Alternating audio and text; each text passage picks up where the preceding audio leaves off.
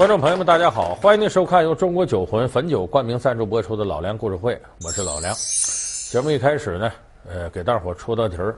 咱们平常生活当中经常说，这个人呢，品德不怎么地，好拍马屁。你知道拍马屁怎么来的吗？他怎么不说拍牛屁、拍驴屁呢？哎，拍马屁呀、是指着过去这个人对马他有依赖，一出门得骑马，就跟咱们现在骑自行车、开车似的。这俩人一见面呢，从马上下来了，问好，你好，你好，怎么样？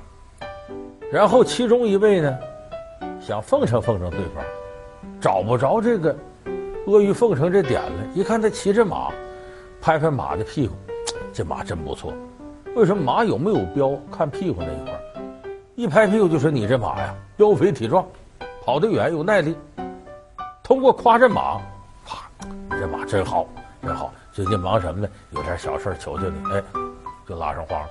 所以拍马屁，拍马屁，是通过这个马来把对他的溢美之词说出来。所以这个典故呢，它反映了中国古人呐，人和马之间的这种依赖关系。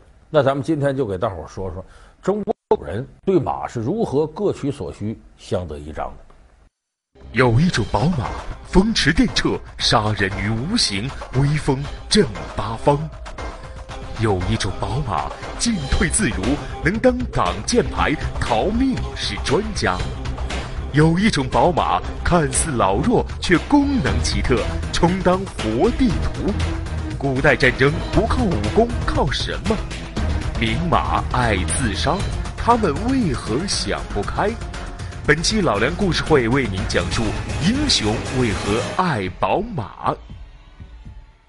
咱们经常说这个。宝剑赠与烈士，红粉赠与佳人。中国古代的大英雄，你记住，都有一匹宝马。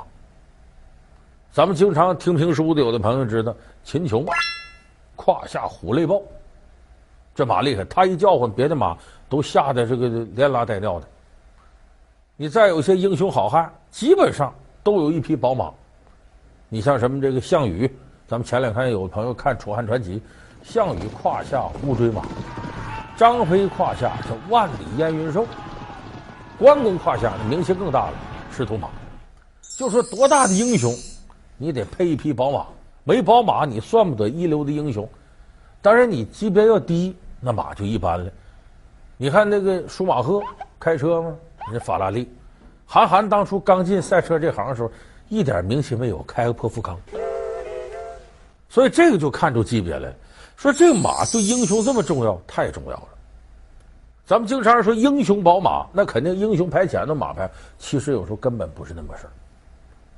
你就是能耐不大、武艺不强的人，如果在古代战场给你一匹宝马，你可能一下就成大英雄，就不见得你能耐能耐再大的人骑个驴上战场，你也得死那儿。你就咱古代战争，咱就拿这个场面一还原，你就知道马有多重要。古代打仗呢。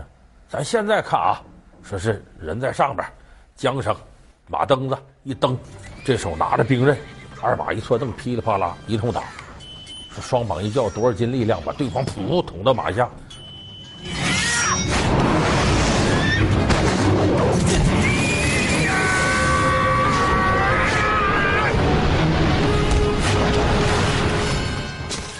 你听评书和电视剧都这么说，其实不对。过去打仗，这马蹬子是什么时候才有的呢？是一直到晋朝才有，就是三国之后，西晋、东晋那以后才有马蹬子。在这个楚汉期间，三国时候根本就没有马蹬子。我们都知道，骑过马的朋友有这个感受：马背你要没鞍子，你难骑，光溜溜不好骑；只有两个脚蹬到这马蹬子上，啊，一较劲，这力量，俩腿一使劲。哎，借助对马身体的反作用力，你才能把力量发出来。过去打仗怎么打呢？不是像现在这样噼里啪啦，你看着那个，就是直线对直线。咱俩两军阵前，你骑着马冲我过来，我骑着马冲你过去。两个马，马头对马头稍一错的时候，两马一错的时候，谁手疾眼快，噗，一枪就给你捅下来了。所以关键看啥？看马的速度和它的灵活性。所以那种楚汉三国时候的战争状况就决定了，你有一匹好马，比什么都合适。谁都愿意干嘛呢？不是正对面跟你打，我要能绕你后头去，那我得使多大劲？你根本在马上发不出力来。我要在你后边，我想怎么打你就怎么打你。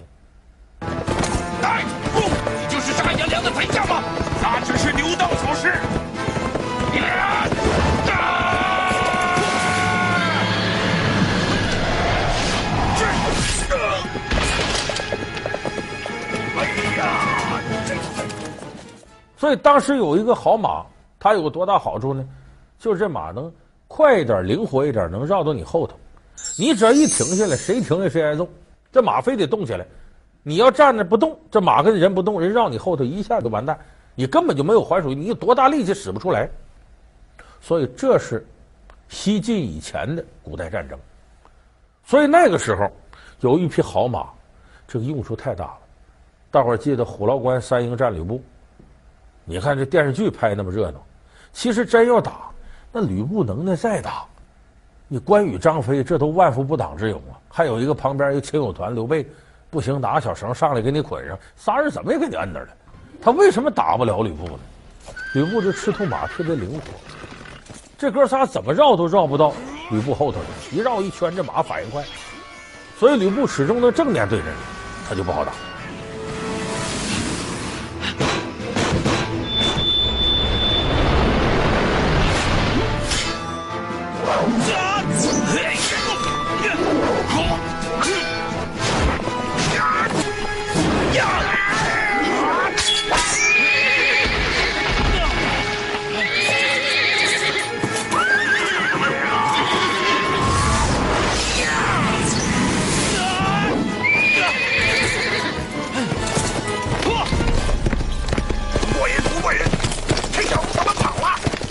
此人武艺高强，不愧是人中吕布，马中赤兔。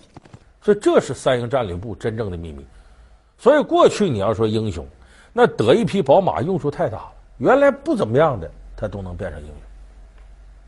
所以你就说项羽在《楚汉传奇》里边，人家送他一匹乌骓马，他得多高兴啊！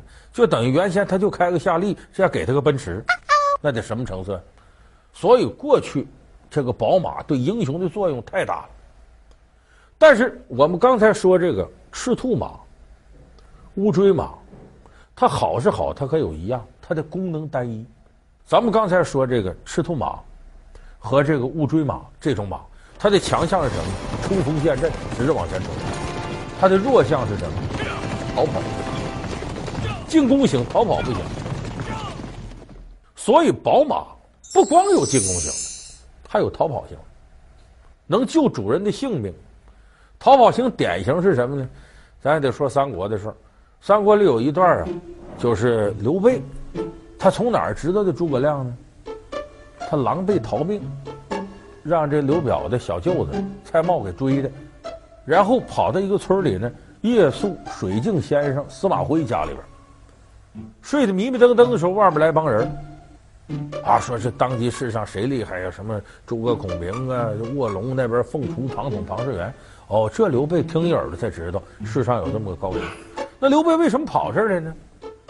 要没有这一匹马，他就完蛋了。他骑这马，他这马的名叫地卢。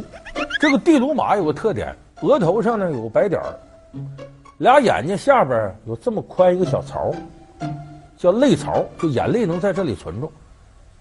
这个马本来呢是给刘表的马，就给刘备他哥哥荆州之主。结果下边有人说：“主公啊，万不能骑这马，此马防主，他得害你。”说为什么？这马额头白点儿，白虎冲煞，下边有泪槽，不利。刘表一听，那我不做了。刘备说：“别别别，这马是好马，跑的也挺快，干嘛的？你在乎，我不在乎。啊我没事，这么好马我骑。”刘备就骑上这地卢，归了他了。可后来刘备呢，掺和人家刘表家里的事儿。那个刘表的后来这夫人蔡氏夫人呢，想立自个儿的孩子刘琮为后，就直接统领荆州。他这刘表前面的还有个儿子长子刘琦呢，刘备就支持这刘琦。你掺和人家里事坏了，惹恼了蔡夫人的弟弟蔡瑁，说这刘备不能留，就进谗言要杀刘备。刘备一听，赶紧跑，从荆州城往外跑。蔡瑁带兵在后头去追。这刘备乘着这地卢跑跑跑，跑到荆州城外有条小河，这条小河呢叫檀溪，檀香木的檀，溪水的溪，能有多宽呢？三丈。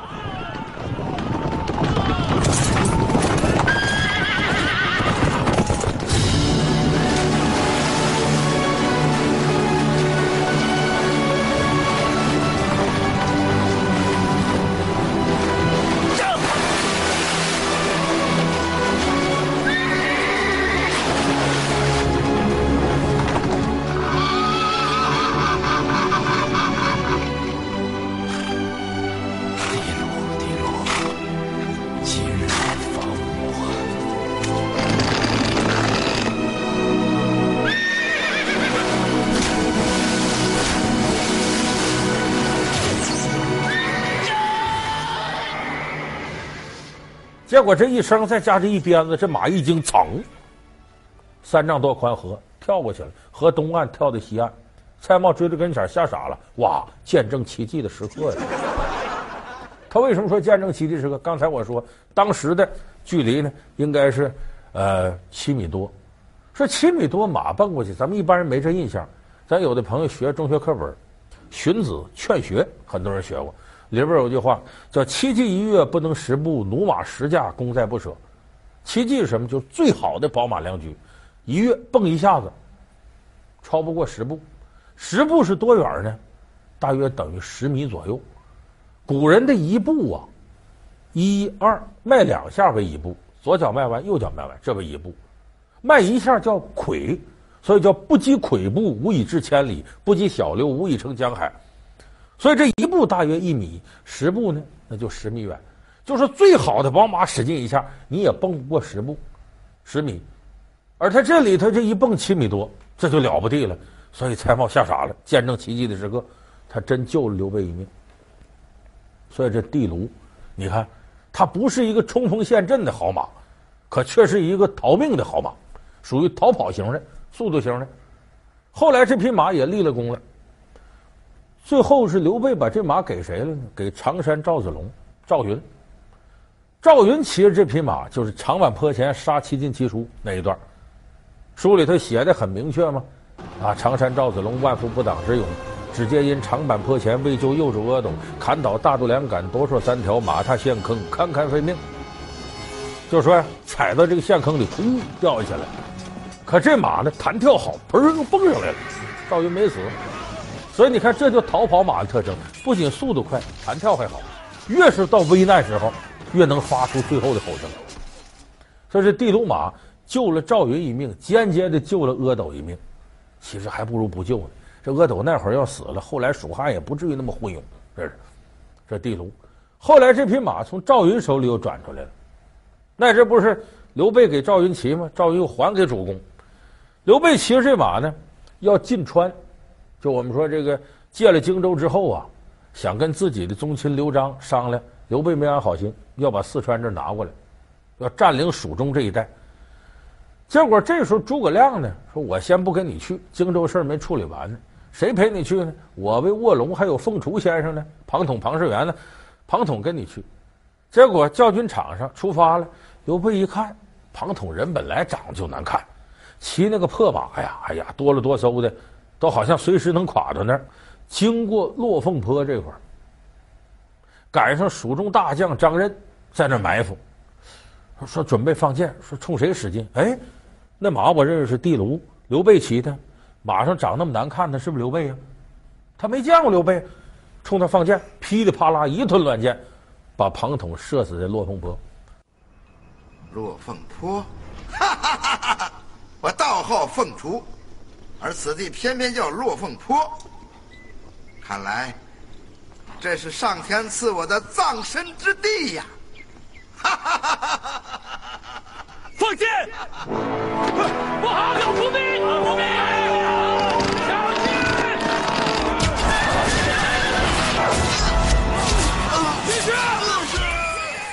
有人说这马是不害主？那倒不是，刘备把他让出去了，人把这个庞统当刘备，庞统替刘备顶了一命啊，所以间接又救了刘备一命。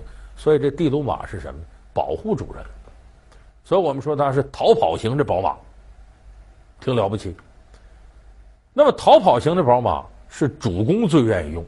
曹操有一匹逃跑型宝马，叫绝影。哎，绝户的绝，影子的影，什么意思？这马跑起来呀，地上影子你都看不清，就速度那么快。要是三国里没听说这个，《三国演义》里没有，这是史书魏书里记载的。《三国演义》倒记载这段了。曹操这个人有个毛病，他不喜欢那没结过婚的，他专喜欢那少妇。看人家媳妇儿他就好，达到什么人都要的程度。宛城有个降将张绣，本来投降你挺好点事儿，曹操看上他婶子了。那时候他婶子刚守寡，就把他婶子给弄过来给霸占了，可把张绣气坏了。你侮辱我呢？不知夫人今宵愿与我同席共枕否？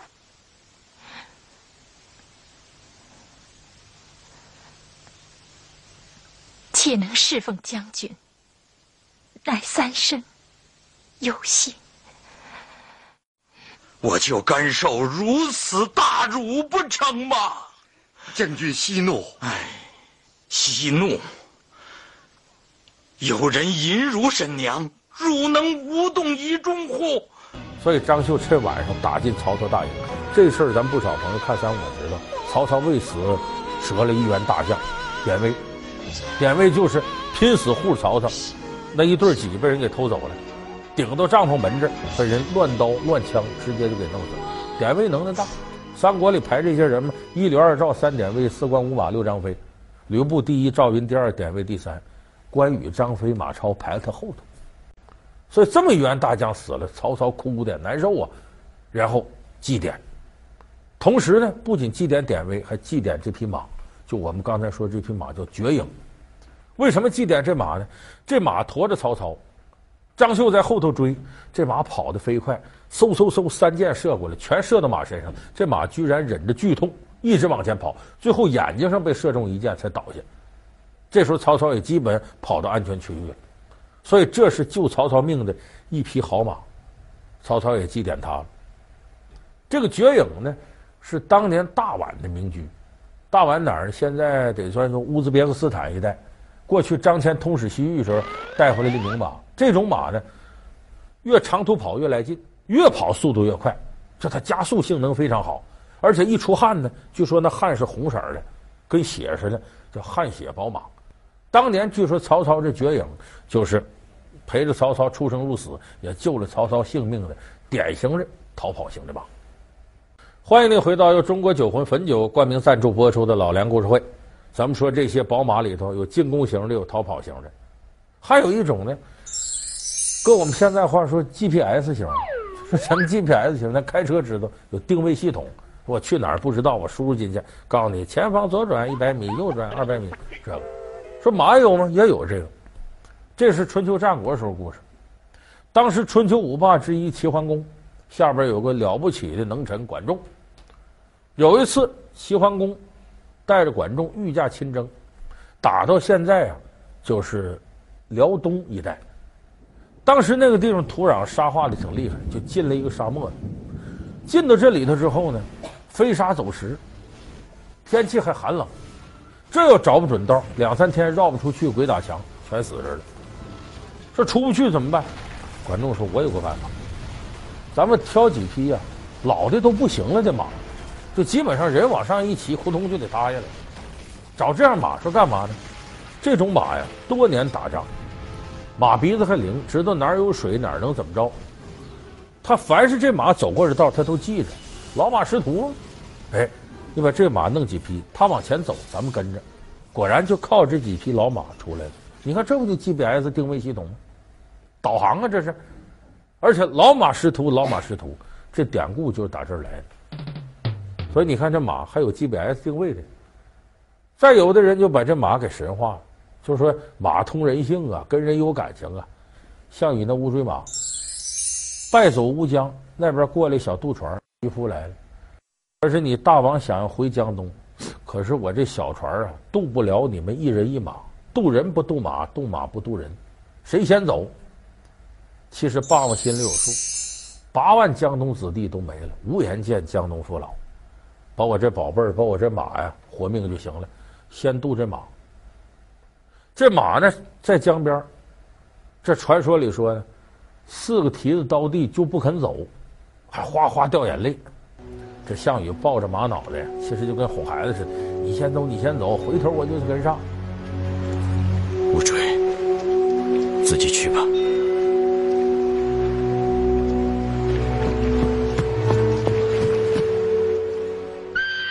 这马一看项羽不想活了，稀溜溜一声咆哮，从船上跳下，跳到江里了。